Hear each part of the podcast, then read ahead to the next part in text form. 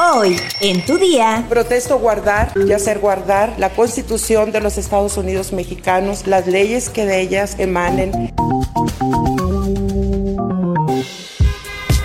Tu día con el Universal. La información en tus oídos. En tus oídos. Hola, hoy es martes 4 de abril de 2023. Antes de empezar, quiero agradecerte por escuchar este podcast. Todos los comentarios, críticas y sugerencias que nos están dejando en Spotify las estamos leyendo y las vamos a tomar en cuenta. Quiero pedirte que sigas compartiendo este podcast para que pronto seamos una comunidad más grande. Pero ya lo sabes, cuando lo compartas, solo tienes que decir, ¡entérate! Nación.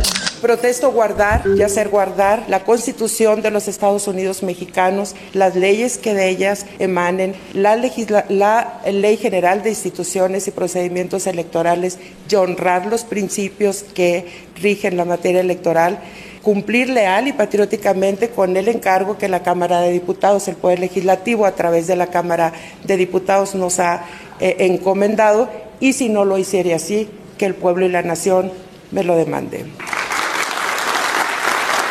Guadalupe Tadei Zavala se rindió protesta a sí misma este lunes 3 de abril como la nueva consejera presidenta del Instituto Nacional Electoral. En un salón abarrotado de amigos, familiares y colaboradores, Tadei rindió protesta para el periodo 2023-2032, donde se comprometió a cumplir con sus funciones, por lo que fue aplaudida por las consejeras y consejeros presentes, así como representantes de partidos e invitados a la sesión. También pasó a tomar protesta como integrantes del Consejo General a Rita Bel López, Arturo Castillo y Jorge Montaño, a quienes de igual forma lo recibieron con aplausos. Previamente, los recién nombrados consejeros y consejeras se reunieron con el presidente del INE, Lorenzo Córdoba, y el resto de los consejeros. A la sesión estuvieron invitados al menos una decena de diputados de Morena, entre los que están Sergio Gutiérrez Luna y su esposa, la diputada local de Sonora, Karina Barrera, así como las legisladoras Brenda Espinosa, Selene Ávila, Hamlet García, Ivonne Cisneros y Jaime Humberto Pérez, entre otros. trouxe. Metrópoli.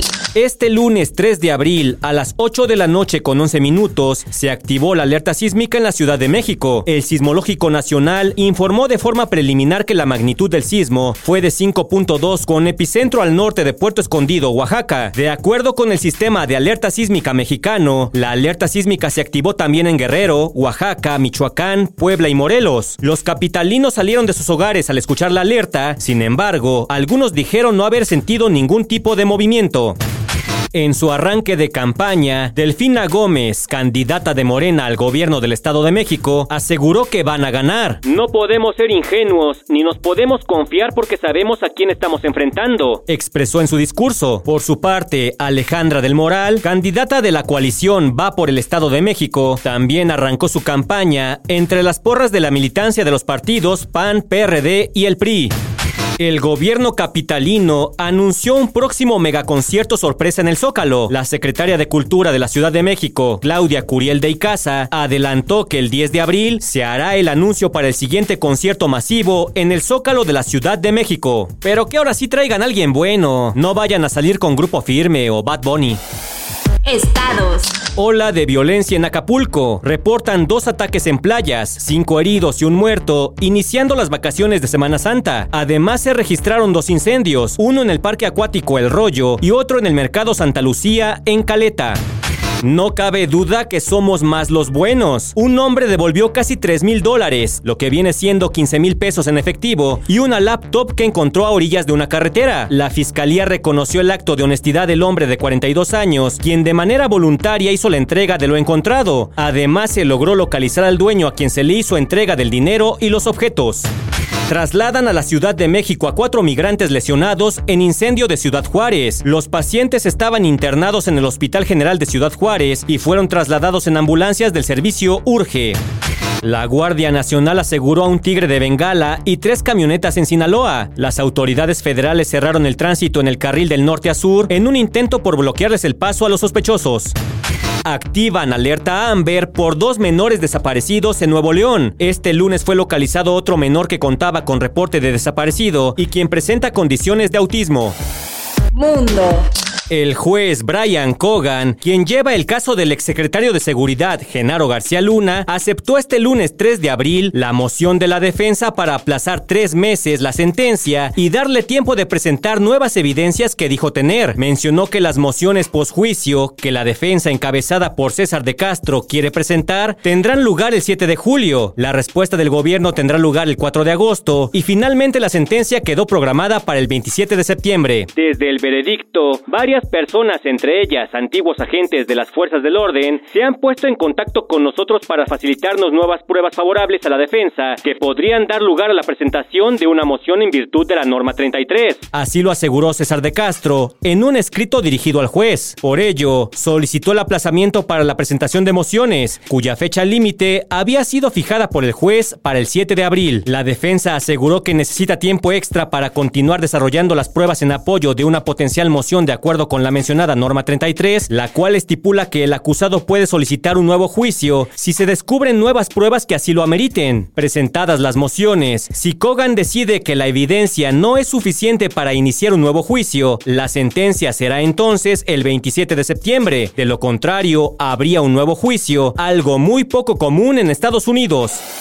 Espectáculos. Aunque ganó gran fama gracias a su trabajo en la telenovela colombiana Yo soy Betty la Fea, la carrera del actor Kepa Muchastegui se encuentra atravesando por una muy mala racha. Incluso él mismo reveló que se encuentra en el desempleo y sin ninguna oferta para volver a la televisión, por lo que ha hecho uso de sus redes sociales para pedir ayuda y una oportunidad laboral. A través de su cuenta oficial de LinkedIn, Kepa, quien diera vida a Roberto Mendoza, el padre de Armando Mendoza, el gran amor de Betty, publicó un mensaje con la esperanza de que alguien pudiera ofrecerle algún proyecto, ya sea frente a las cámaras o detrás de ellas, pues en esta ocasión solicitó información para grabar audiolibros. ¿Alguien sabe quién o qué empresa, qué editorial sería susceptible de querer contratarme para grabar audiolibros? Así inicia el mensaje que el actor colombiano dejó en esta plataforma. Incluso reveló que recurrió a esta idea por la falta de ofertas para la televisión y porque está consciente de que su voz es del agrado del público. Estoy buscando trabajo una vez más y esa creo que podría ser una salida a la medida de mis capacidades. Soy actor, leo bien y mi voz gusta. Ayúdenme por favor. Agregó en su mensaje. Además de su papel como fundador de la empresa Ecomoda en Yo Soy Betty la Fea, el histrión de 81 años es director, guionista y ha participado en varias producciones de su país como Un ángel llamado azul, Punto de giro y La ley del corazón. Pues esperemos que pronto encuentre trabajo porque la situación en todo el mundo sí está canija. Vente para acá